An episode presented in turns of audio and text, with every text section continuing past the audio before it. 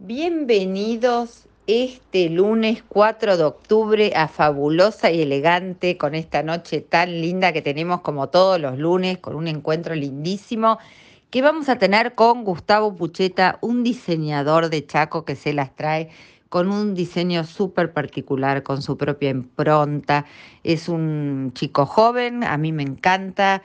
Eh, después pasé por su Instagram para ver todas las cosas que tiene. La verdad que es un diseñador de este súper, súper original. ¿Y ustedes alguna vez escucharon de hablar de los bitcoin y todo este tema de las criptomonedas que se habla tanto, pero la verdad que en lo personal yo me declaro ignorante del tema? Así que traigo hoy al programa a hablar a Javo que nos va a explicar un poquitito y nos va a desasnar un poquito de este camino nuevo que hay de criptomonedas, bitcoin y demás. Por supuesto, obviamente vamos a estar también con el coaching y quiero avisarles que esta semana fue una semana espléndida porque volvieron los eventos. La verdad que fue un placer. Pude participar de un evento de Casa Pop-Up con Sandra Castellanos Estudio, que es una asesora de imagen. Pudimos encontrarnos con un par de mujeres nuevamente. La verdad que fue muy agradable. Luego de ese tuvo eh, un evento al aire, libre que fue un beauty camp este, con la gente de B-Connections y la verdad que fue un viernes espectacular. La verdad que es lindísimo poder conectarse con mujeres emprendedoras y de ahí surgen muchísimas cosas. Así que bueno, ¿para qué decirles? Empecemos con este programa maravilloso de lunes 4 de octubre. Todo lo que tenemos para escuchar. Gracias por acompañarme. Bueno, bienvenido a Fabulosa y Elegante esta noche con nosotros, Gustavo Bucheta, un diseñador que desde mi lugar admiro muchísimo, chaqueño. Hola Gustavo, ¿cómo estás? Mucho gusto. Pero hola, un placer eh, enorme estar con vos, la verdad que, me pone contento poder seguir eh, mostrando y contando nuestro trabajo por este medio virtual que hoy la verdad que nos permite a todos estar mucho más conectados. Contame, Gustavo, ¿cómo, cómo, ¿qué esperamos de vos? Porque yo no sé hace cuántos años empezaste, yo te conocí porque empecé a verte en los medios y en algún par de desfiles. No te conozco personalmente, te vi una vez de muy lejos en el Hotel Alvear. Este, no me animé a acercarme, la verdad, me dio medio vergüenza. Eh, pero bueno, admiro mucho, soy de, de, lejanos, pero admiro mucho tu trabajo y quiero que nos cuentes un poco a los oyentes ¿Cuándo empezó tu pasión por la moda? ¿Cómo empezaste? Bueno, a ver, eh, esto lo conté muchas veces, pero todas las veces que lo cuento, lo cuento de manera distinta porque me voy como metiendo más en lo que tiene que ver, creo que, mi cariño y el amor por esta profesión. Y hay veces que siento que tiene como un momento preciso eh, el cuándo y el dónde y el, cómo. y el cómo. Que, claro, que, que, iba por este lado y cada vez que pienso más me doy cuenta que no, que estuvo presente desde, desde la primera vez que empezaba a jugar con todo lo que tiene que ver con las formas, con los colores, eh, con las texturas, con el diseño, a entender también de qué se trataba diseñar eh, o, o bocetar una idea. Eh, creo que siempre estuvo presente en cada momento, eh, en, cada, en cada parte, digamos, de, de, mi niñez, de, de, mi adolescencia, de esta adultez en la que me estoy eh, metiendo cada vez más. Y me pasa algo hoy, adelantándome un poco a todas estas preguntas y demás, que creo que así como estuvo siempre, Sí, obviamente hubo un momento como de destape, de decir quiero... Quiero hacer esto, ¿no? O voy por acá. claro. Exactamente. Eh, hoy creo que, me doy cuenta que estuvo siempre, siempre, siempre estuvo el diseño y el amor a, a las formas, a los colores, a las texturas, al vestir en mi vida. Bueno, igual es un arte, como toda manifestación llegó la comida desde una pintura y la moda por sobre todas las cosas, la verdad que tiene muchísimo de arte. Y hablando con vos y escuchándote, ¿cuánta gente como vos, joven así, vos le preguntás si hubo gente que ni ha estudiado y es sumamente talentosa y que bueno, logró descubrir o te dicen, yo hacía bocetos desde muy chica, dibujaba formas, dibujaba colores, armaba vestidos, viste, justo ayer entrevisté a una diseñadora de Paraguay y, este, y me contaba eso, me dice, yo la verdad que no estudié nada, estudié marketing, estudié otra cosa, pero no era feliz con eso y me di cuenta, como contás vos, desde muy chica, que lo que me gustaba era otra cosa y bueno, eh, eh, fui por ahí, digamos, muchas veces, viste, está como ahí oculto. Totalmente, totalmente, totalmente. Claro. ¿Vos sentís que te tuviste influencia de alguien en tu familia o alguien cercano que por eso te, te vinculaste con la moda o, simplemente surgió porque surgió, porque es lo que a vos te gustaba? Mira, yo siento que en realidad eh, nadie en mi familia está vinculado al arte, pero ah, sí eh, tienen un amor eh, o un entendimiento muy grande en todo lo que tiene que ver sobre el diseño y demás. Sí agradezco a mi familia en haberme entendido cuando tal vez yo todavía no entendía que este era mi camino. ¿A qué me refiero? Los diseñadores de todo tipo, arquitectos, diseñadores de indumentaria, textil, eh, diseñadores industriales, tenemos un proceso de búsqueda personal donde empezamos a experimentar un montón y yo siento que no solo mi familia, sino mis amigos, el contexto en el que vivo, hoy Chaco, también me pasa cuando viajo al exterior y todo eso, y desde muy chico siento que fui muy comprendido, ¿se entiende? Mirá qué bueno, bueno, qué bueno eh, eso que estás diciendo, porque hay como un agradecimiento a toda la gente que te rodea en realidad.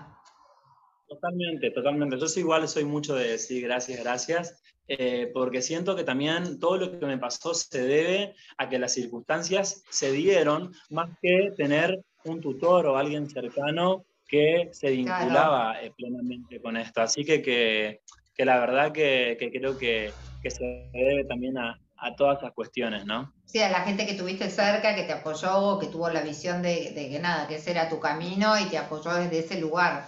Que eso está buenísimo. Te digo que muchas veces, eh, bueno, nada, eso es un gran paso, porque muchas veces capaz que alguien quiere desarrollar, más que en un medio de la provincia donde venís vos, que es una provincia relativamente chica, y bueno, y viste que hay como ciertas creencias dentro de las provincias o en los lugares que no están tan en Buenos Aires, como que todo pasa en Buenos Aires.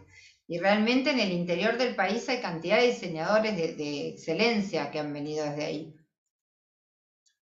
Totalmente, totalmente de acuerdo. Pregunta que te hago, ¿sentís que cuesta más instalarse como diseñador en el mundo de la moda si sos del interior de una provincia y que les es más fácil a los que son de acá de capital o, tienen las mismas posibilidades? Siento que las posibilidades las tenemos todos. O sea, sí, obviamente el estar en el interior de una provincia donde las necesidades son otras, porque esa es una realidad que creo que no hay que investigar mucho para saber, eh, tal vez eh, no, no, sé si cuesta más, sino siento que los desafíos son otros. O sea, eh, o sea, no podría medir a quién le cuesta más y a quién le cuesta menos, porque eso está en la historia de cada uno. Sí, básicamente yo lo que digo es que tenés por ahí menos visibilidad que el que está acá en Capital, que de, repente como que es más fácil hacerse visible desde acá, que somos más y demás, y quizás desde, desde Chaco o de cualquier provincia es un poquito más difícil. La cuestión de la visibilidad puede ser, obviamente, por una cuestión de que eh, hay muchos medios nacionales mucho más grandes donde tal vez eh, las acciones son más virales, también eh, se concentra un, sea, una, una, cantidad mayor no solo de, de, programas y de medios donde hay muchos más contextos de uso para el diseño, sobre todo para el diseño donde es más elevada la cuestión formal eh, o gráfica de, cómo se manifiesta, ¿no? Tiene ser una pasarela. Y también obviamente la, el, existe más, más, más cantidad de personas influyentes donde uno tal vez puede mostrar mucho más y de manera más vital, más sí, fácil. Sí, sí, a veces es más fácil vestir a una personalidad acá en Capital, viste que a veces por ahí hasta enganchás en un desfile o por el contacto de alguien eso, eso se mucho, o sea, si bien el talento obviamente lo tenés que tener y eso es fundamental y un diseñador se destaca justamente por lo diferente, por la impronta dentro de la moda que viene a traer algo bien diferente de lo que ya uno viene viendo, pero también a veces es como el, el golpe de suerte, como digo yo, ¿no? Llegar en el momento justo, vestir a la persona justa, que todos los medios la vean. Es como que hay tantas cosas, no solamente para tu profesión, para la vida en general. Coincido, coincido totalmente. Así que bueno, nos vamos a ir a un cortecito que tengo más preguntas cuando volvamos para hacerte, Gus. Bueno, volvimos acá con el lindo Gustavo, que lo veo tan lindo, tan joven. Y, les voy a contar a los oyentes, después van a ir a su Instagram, pero Gustavo es un diseñador de esos que no pasa, como yo digo, para nada desapercibido. Lo suyo sí que es arte. Hay una frase que te voy a decir, Gustavo. Yo trabajé muchos años en Zurbarán, en la Galería de Arte, y me enseñaron que cuando uno se para frente al arte, el arte te tiene que provocar algo, ya sea que no te guste o que te encantó, pero que te tiene que lograr provocar una emoción. Aquel, aquel vestido o aquella cosa de arte que vos veas que no te provoque emoción, preocupate. Y vos creo que sos uno de esos diseñadores, claramente. Bueno, yo algo así siempre, siempre repito, yo es, una frase que se la robé a Alexander McQueen, una de las marcas y diseñadores también del mismo sentimiento, que él decía que siempre que vayas a un desfile de él, no importaba si te gustaba o si te desagradaba, si te agarraba odio, si te agarraba temor. Bueno, pero te agarró algo, lo importante que el diseño y el arte tienen que provocar una emoción en la persona que lo está viendo. ¿Sí? Eso es fundamental. esta es una de las premisas que tengo al momento de diseñar una prenda o presentar una colección. La idea es como que la gente se vaya, o sea, encontrando algo que no sabía que es lo que se iba a encontrar. Y sintiendo algo que no sabía tampoco que podía llegar a sentir. Y creo que el diseño tiene todas esas, esas manifestaciones y genera todas esas sensaciones que tal vez las personas no sabemos que, que, que todavía podemos encontrar a, través de algo y una prenda al, ponértela, al utilizarla, genera como más allá de, transformarse en una estructura, en una armadura, eh, porque es el primer espacio que el cuerpo habita, creo que también es generador no solo para nosotros, sino también para las personas que nos ven, toda, o sea, genera todas esas cosas que, que vuelve interesante el, el, el, dedicarnos a esta profesión. Bueno, y aparte vos usás como muchas cosas que se identifican con el diseño argentino, si bien es un diseño espectacular. La verdad que lo tuyo yo lo definiría como espectacularidad, como que vas a entrar a un lugar un diseño de pucheta, no, no, a mí que me encanta, me encanta llamar la atención y soy media provocadora. Yo sé que en un vestido tuyo nadie dejaría de mirarte, como por lo que decimos, o porque le gustó, o porque lo provocaste, que no le gustó, pero igual lo va a mirar, que eso es lo interesante. Sí, totalmente. Coincido, coincido con eso. ¿Cómo ves, eh, yo siempre hago esta pregunta a todos los diseñadores argentinos, ¿cómo ves a la mujer argentina? ¿Ha evolucionado? ¿Nos animamos a más o todavía nos importa un poco el que dirán? Yo creo que nos animamos a más porque la tendencia dice que nos tenemos que animar a más. Sí. Pero en esa, en esa mm, cuestión de animarnos a más, todavía falta también falta explorar un poquito más, ¿me entendés? No lo digo como que está mal a los que, a los, a los que todavía no son tan exploradores como sí los, los exploradores, pero creo que nos falta un poquito más meternos en, en, en, ese fondo de placar personal y decir, pero esto, yo realmente quiero utilizar. claro, si lo querés utilizar, o, si te animás, o no, ¿no es cierto?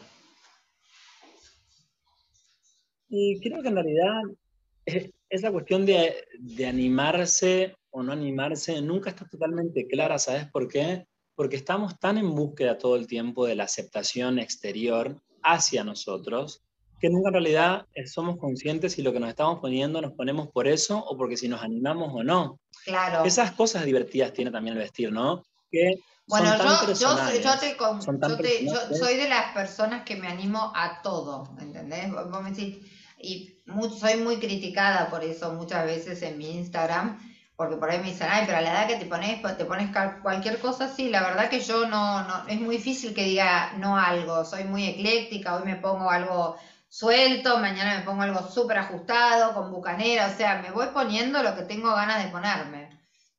Claro. Y también creo que también los protocolos, un poquito, los protocolos o los modismos se fueron, no digo rompiendo, pero se fueron ayornando también a una cuestión más, más real que tiene que ver con que somos personas, somos usuarios. Tal cual. Eh, una, característica, una característica que creo que nos, que nos, que nos define como seres humanos es esta capacidad eh, de pensar, desarrollar un pensamiento y de analizar.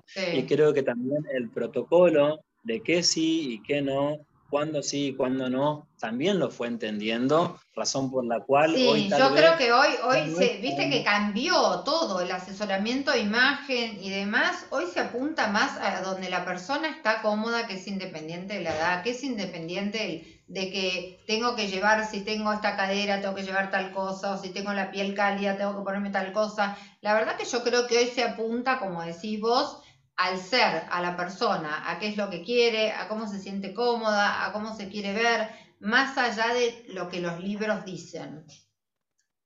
Sí, coincido totalmente.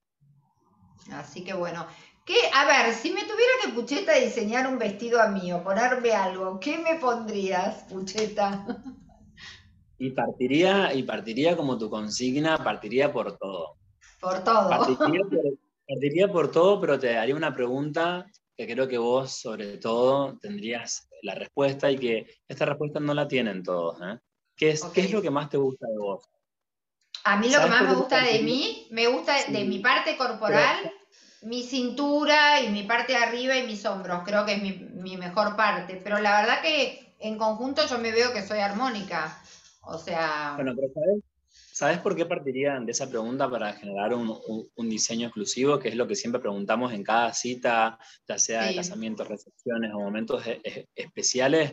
Partirías desde ese lado porque las personas siempre inician diciéndote qué es lo que no les gusta. Ah, y, conocen, y, muy pocas conocen lo que realmente les gusta de cada uno. Claro. vez eso que te gusta no tiene que ver con una cuestión física, también puede ser como una cuestión eh, de, conducta que la ah, prenda también ayuda a manifestar o a demostrar de una manera muy fácil mediante diferentes recursos. Sí, o yo te diría, bueno, a mí me gusta siempre verme sexy, o sea, yo claramente a mí me gusta las prendas que tienen un buen escote, ya sea en la espalda o sea un poco adelante. Eh, me gusta el estilo vestido medio ajustadito porque tengo cintura muy chica y demás, entonces más o menos como conozco mi cuerpo y dentro de eso te diría, bueno, adelante, haz lo que vos pienses dentro de lo que, lo que más o menos a mí me gusta.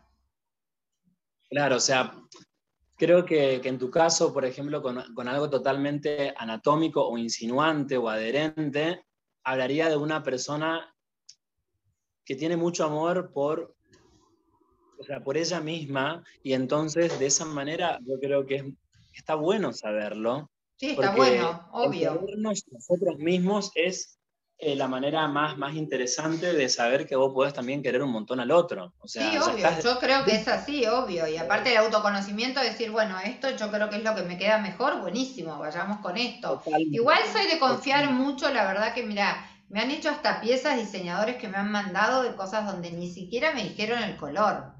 Y yo tengo plena confianza en el momento en el que caigo en alguien o me dice, bueno, yo te quiero vestir, tengo plena confianza que nada, que, de una charla va a surgir y a veces ni he preguntado qué me mandaban, ¿eh? Te lo juro, con gente de mucha confianza que me ha mandado y me ha vestido para galas y todo.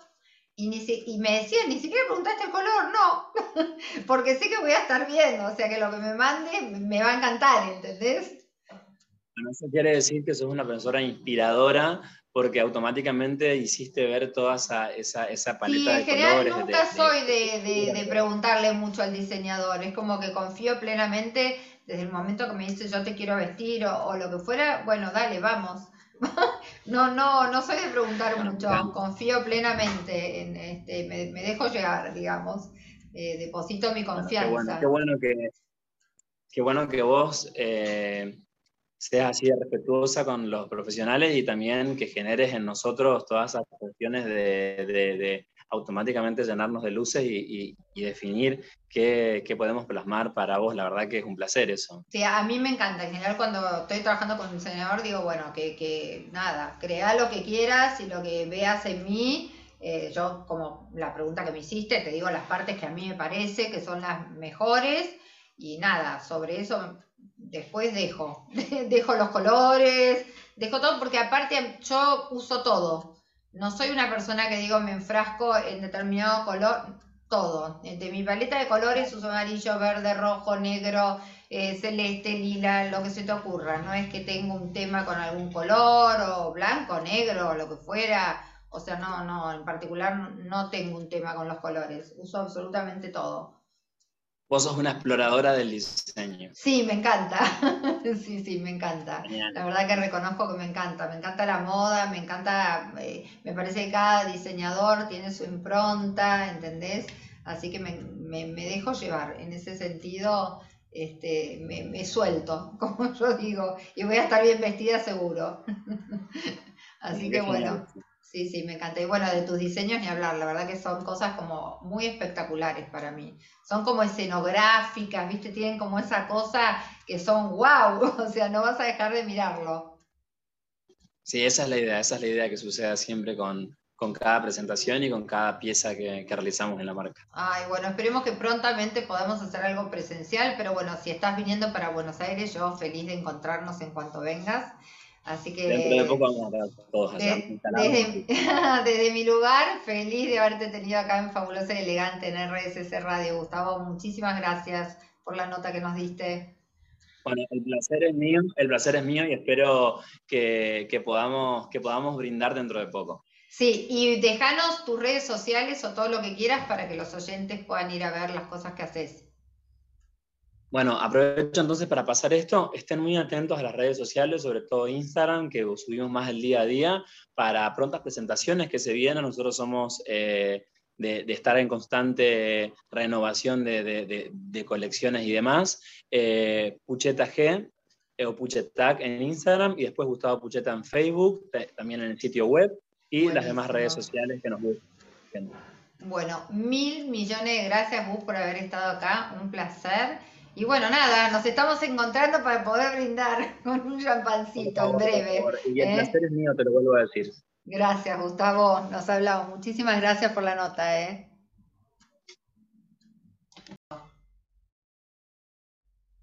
Bueno, bienvenido esta noche a Fabulosa y Elegante, Javo. ¿Cómo estás? Tanto tiempo. Mi fotógrafo, pero hoy nos vas a hablar de otra cosa, le cuento a los oyentes. ¿Cómo estás, Javo?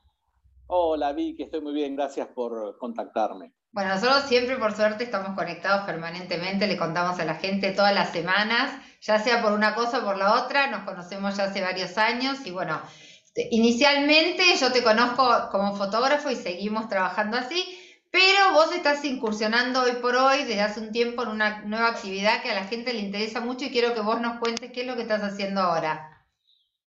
Bien, bueno, con el tema de la pandemia y la cuarentena, eh, con el tema de fotografía quedó todo bastante terrible. Y mm, yo vengo hace años trabajando eh, con, siempre trabajé en bancos, antes de ser fotógrafo 100%, trabajé en bancos y estuve en entidades financieras. Y empecé con, teniendo tiempo libre y empecé a, ver cómo es el tema de los mercados financieros. Y obviamente el tema de criptomoneda quería entender un poquito más. Obviamente sé correr perfectamente qué es la criptomoneda. Bueno, hoy es algo, le, contamos a los oyentes que hoy todo lo que es criptomonedas se escucha sobre todo a la gente joven. Eh, muchos jóvenes se han, se han ido para ese lugar. De hecho, yo tengo un hijo mío que el otro día en una charla que tuvimos nosotros te conté un poquito, pero quiero que vos nos cuentes porque yo tengo un total desconocimiento del tema. Bueno, lo que es, a ver, porque hay varios temas para hablar en sí del mundo financiero. Sí. Podemos hablar de la, criptomoneda en particular. La criptomoneda es una moneda que no está regulada. Okay. Esa es la realidad. No está regulada. Hoy por, hoy, pero que yo tengo entendido que hay como proyectos de, hacer una regulación a futuro, ¿no es cierto? Obviamente, todos los gobiernos quieren tener parte de, un porcentaje de las ganancias que tienen que ver con la criptomoneda. Pero en realidad lo que cuando nació la criptomoneda era que no tenía no estaba eh, encuadrada en ningún marco legal. empecemos desde el principio. La ah, Eso te iba a preguntar, ¿cómo nace? ¿Por qué nace? ¿O, cuál es el fenómeno? ¿Por qué empieza esto? esto empezó hace años, obviamente en, los 90 o, quizás antes ya había intención. A ver, la criptomoneda nace por una necesidad de la gente malintencionada a poder generar sus negocios sin tener un registro de su dinero y su forma de utilización. Sería como, o sea, nace como un lavado de dinero, como lo que uno hoy o la, la o la Sintec eh, está, buscando, que es la gente que lava dinero, ¿no es cierto? Totalmente, nada más que el lavado de dinero llega a un punto de que hay un punto de control. Claro. Siempre en el lavado de dinero. Algún rastro queda, digamos, claro, queda algún rastro. Obviamente, para el que, se, al que es, delincuente profesional y quiere que no se lo detecte, obviamente va a encontrar la forma. Pero para eh, cuando empezó a haber muchos más, eh, muchos más seguimientos y demás, eh, esta gente trató de buscar la forma de cómo manejar y cómo tener rédito. Ok. Em, y con el tema de Internet se puso todo a disponibilidad. ¿Qué tiene que ver esto? Eh, generalmente lo, se manejaba para pagar armamento. Ah, ok.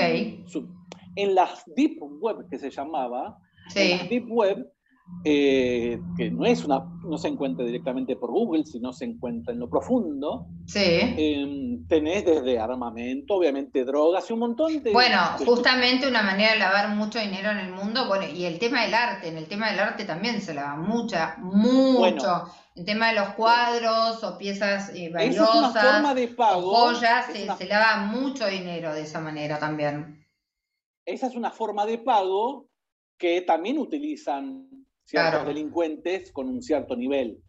Que aceptan ese tipo de formas de pago y hasta inclusive eh, hay colecciones de tarpones, los, los yankees que utilizan las tarjetas de béisbol. Bueno, eso también es moneda de pago para... Bueno, hay, hay una, una serie muy interesante que yo veo, por cierto, hace un par de años que ya estamos, creo que vamos por la séptima, octava temporada, no, la quinta, bueno, Billions, no sé si alguna vez la viste.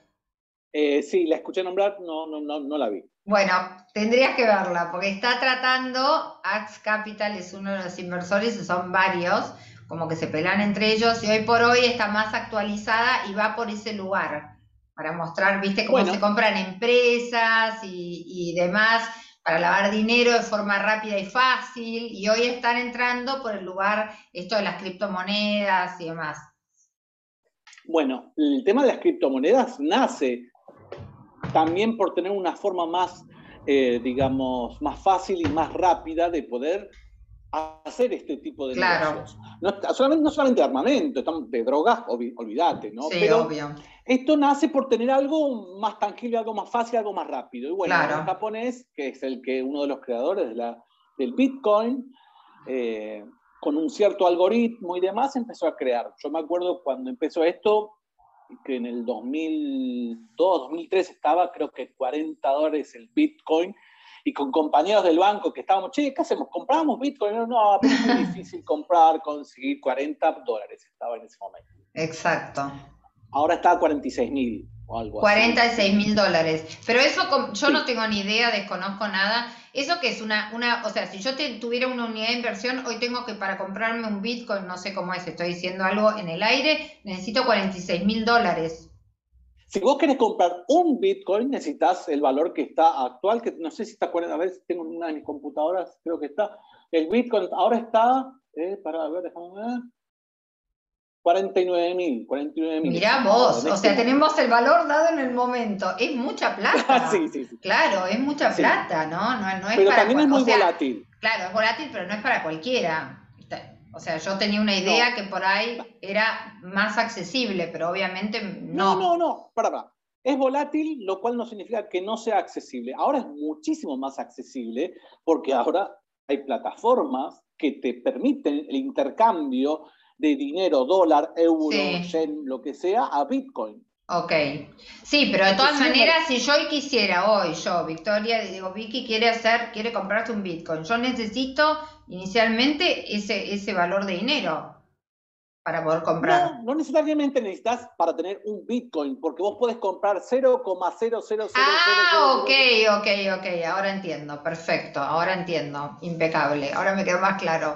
O sea, yo puedo comprar una unidad más chica de un Bitcoin. Un Bitcoin sería ese valor y yo de ahí puedo, puedo comprar lo que sería 0,25 centavos de Bitcoin, como si comprara un dólar. Entiendo perfecto. Impecable. Igual es caro. O sea, es, es una unidad de negocios para entrar que necesito una inversión bastante interesante, si quisiera. Eh, sí, sí, es, es relativo. Es todo relativo. Cuando yo compro cuando yo compro un Bitcoin, mi Bitcoin, aunque no sea uno o compre 0.25 más, necesariamente tiene que ser hecho por una sola persona o yo puedo hacer una sociedad con otra persona y comprar, por ejemplo, un Bitcoin de 49 mil dólares con otra persona. La realidad es que no importa eh, la persona jurídica, física, lo que sea. Mientras la persona tenga una billetera electrónica. Electrónica, sí, sí, sí. Como en el caso de ahora tenemos Mercado Pago, es una especie de billetera electrónica. Y si no, ¿cuál sería la billetera electrónica que tendría que tener si no fuera un Mercado Pago? Mira, las que yo utilizo son eh, de, Europa. Okay. Screen y Neteller. Ok. Que son las más seguras porque están resguardadas en un marco legal, claro. de, obviamente de, Inglaterra, que te da más seguridad, porque después hay un montón de billeteras y hay un montón de... Pero digamos, en nuestro país nosotros no tenemos billetera más allá de la de Mercado Pago. sí tenemos billetera. Ah, tenemos. Sí tenemos ah, ok. Tenemos Mercado, mercado Pago, es una especie de... Una especie, sí.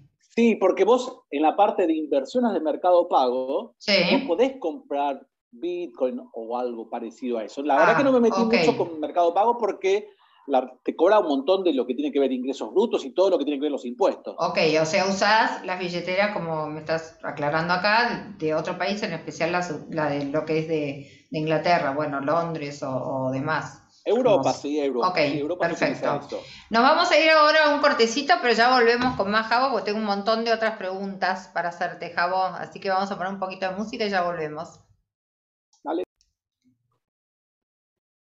Bueno, acá estamos de nuevo con Javo y pregunta el millón, que te voy a preguntar, que creo que desde Doña Rosa, como decía alguien, a todos quieren saber.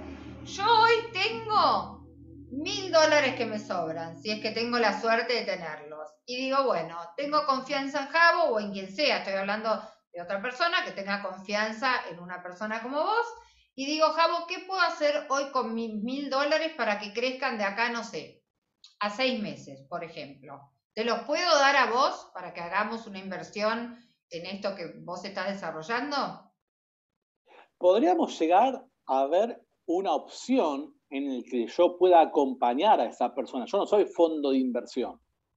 La realidad es eso, yo no soy un fondo de inversión o soy un, banco o el asset management de un banco que acepta eh, el dinero para que lo haga trabajar. No, yo soy un emprendedor. Pero sí podrías decirme, mira, Vicky, puedo ayudarte con ese dinero para ver de qué manera te puede rendir mejor, a eso me refiero. Sí puedo educarte y puedo mostrarte un poco el camino para que vos puedas, según el riesgo que quieras tomar, eh, duplicarlo, triplicarlo o, eh, o, ver cuánto es el nivel de, de tu expectativa de negocio que vos tenés. Pero si vos tenés mil dólares. Eso te voy a preguntar, habitualmente. yo digo, si yo tuviera mil dólares o la persona o 500 o lo que fuera, ¿qué posibilidad, o sea, en cuánto se me duplica, triplica, qué ganancias yo puedo tener, por decir algo, en un año de esa plata? Bueno, esa pregunta es lo mismo que me digas cuál es el número de la quinela que va a salir. Tremendo, o sea, nada, ¿no? o sea, yo me baso, eh, primero que hay en todo este mundo de financiero, de criptomonedas e intercambio de divisas y, de todo, eh, todo el mercado forex. Sí, sí, que es muy volátil, son todas cosas muy no volátiles. No volátil, uno, uno tiene que superar el hecho de, saber que esto no es el casino. Okay. Porque uno piensa de, ay, bueno, pongo mil dólares al negro. Pero bueno, ahí está arriesgando, sabe que tiene un 50%, pero acá no es casino. Acá hay, primero que hay una formación, un estudio, un desgaste de horas, tratando de aprender la, el intercambio o, el, mercado que quiere uno sacarle rédito en el intercambio. Perfecto. Eso es un montón de horas y demás. Yo puedo llegar a acompañar a la persona y decirle, bueno, bueno, eso te iba a preguntar. Suponete que yo te contratara, porque también, o sea, yo no entiendo nada, tengo mi otro trabajo y lo que fuere. Eh, no sé, si yo no quiero caer en lo que vos dijiste ahora en un fondo de inversión, que supongo que un fondo de inversión le interesa más, no le interesan las cosas chiquitas, sino le interesa agarrar clientes con, otros volúmenes de, de inversiones. Em, no sé, supongo que vos cobrás un, un fee mensual, no sé cómo se maneja eso porque también te pregunto eso. ¿Cómo hago yo si caigo en alguien que quiero que me maneje esa plata, pero yo, por más que me enseñes, te digo, mira, Jabo, la verdad yo no tengo tiempo, tengo la confianza para darte la voz y que vos me la vayas manejando, la plata que te dé, ¿no? Y decir, bueno, supongo que vos, como son horas de tu trabajo y demás, ¿cómo, cómo monetizás tu trabajo? Bueno, a ver, dando una pequeña workshop o clase, primero para que entiendan cuál es mi trabajo y qué es lo que yo quiero transmitir a esa persona que quiere invertir.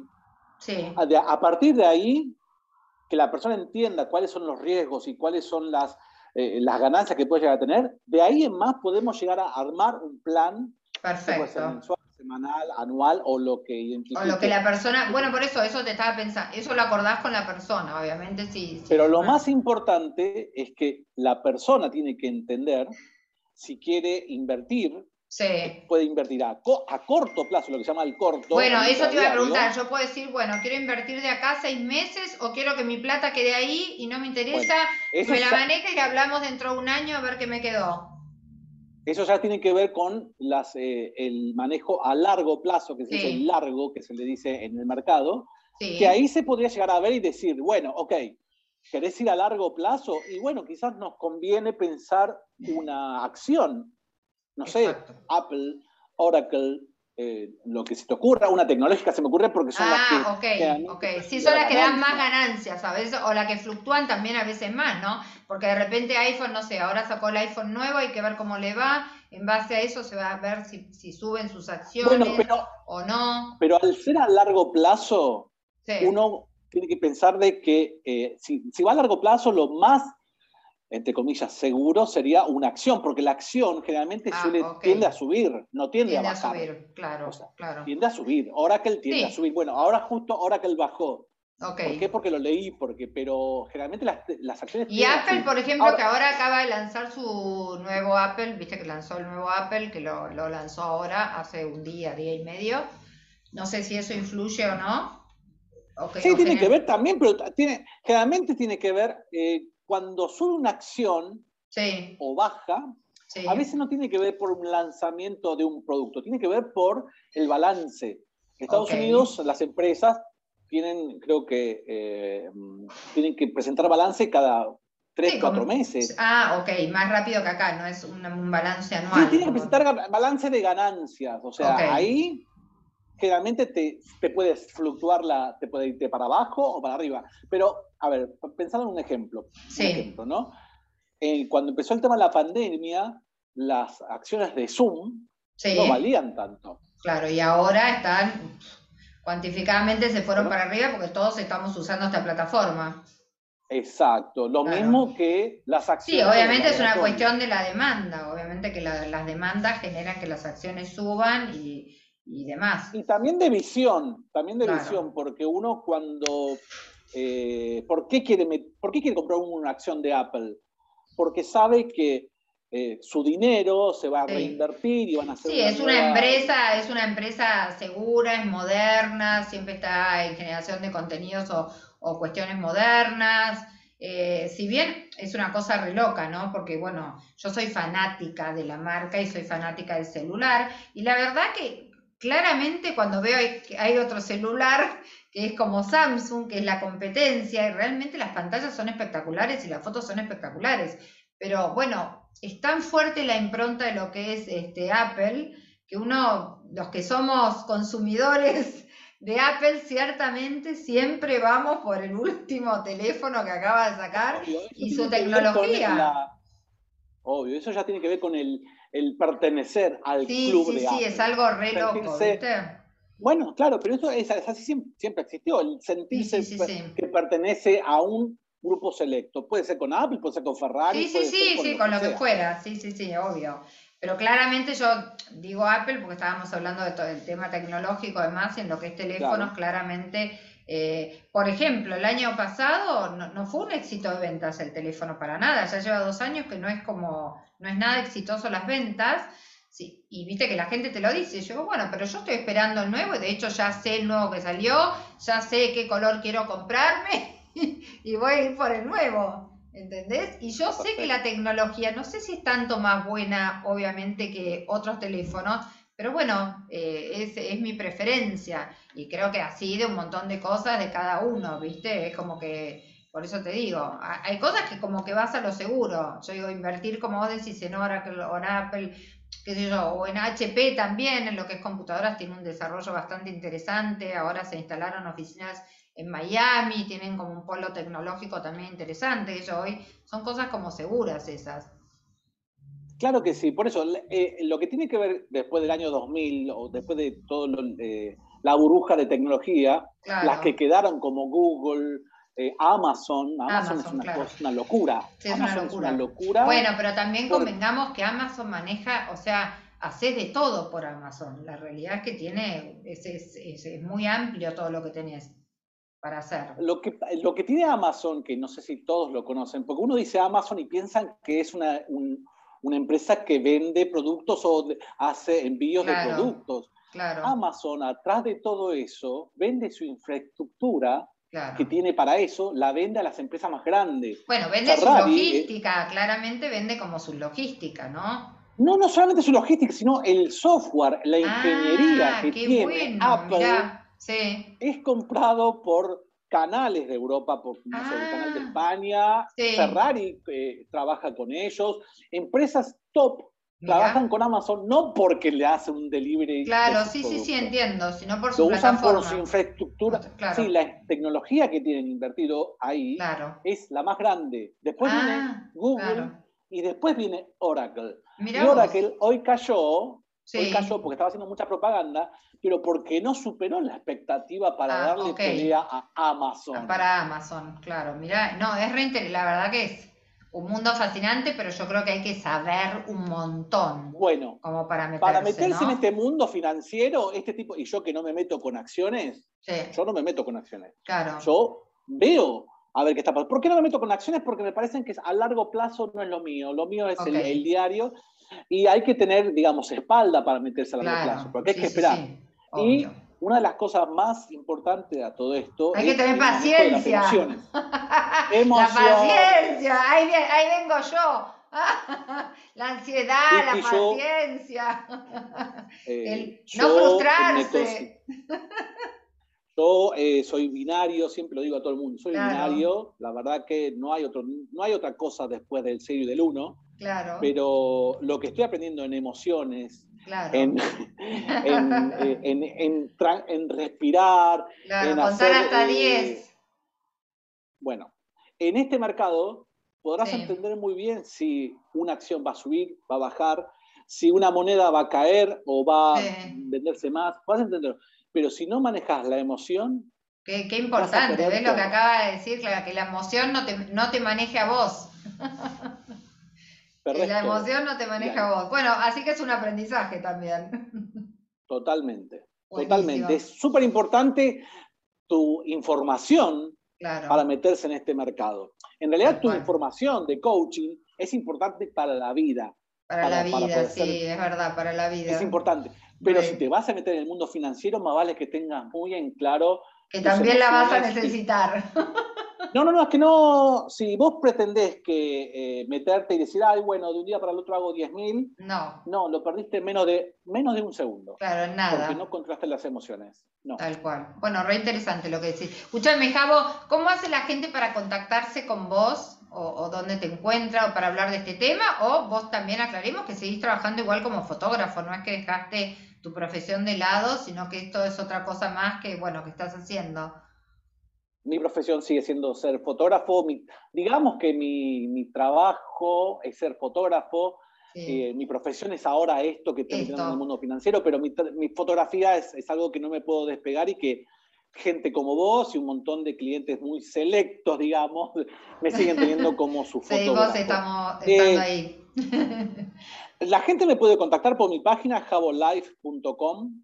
Ahí tienen un montón de... Eh, obviamente lo que dejé solamente en esa página es que me contacten. Perfecto. Me pueden hablar por WhatsApp, por Instagram, por Twitter, por Facebook, por donde quieran.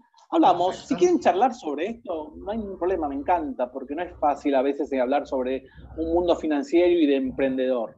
Perfecto. si quieren hablar, no hay ningún problema. Bueno, te agradezco enormemente que hayas estado con nosotros en RSS Radio, en Fabulosa y Elegante, y seguro te vamos a volver a tener, porque la verdad que me quedaron un montón de preguntas más pero bueno, ya volveremos a hablar para, por lo menos dejamos un panorama para que gente como yo y tanta gente que no, que no tiene ni idea de esto, pero escuchamos cosas, pero no tenemos claro ni cómo, ni dónde, ni de qué manera, un poquito de claridad llevamos ahí.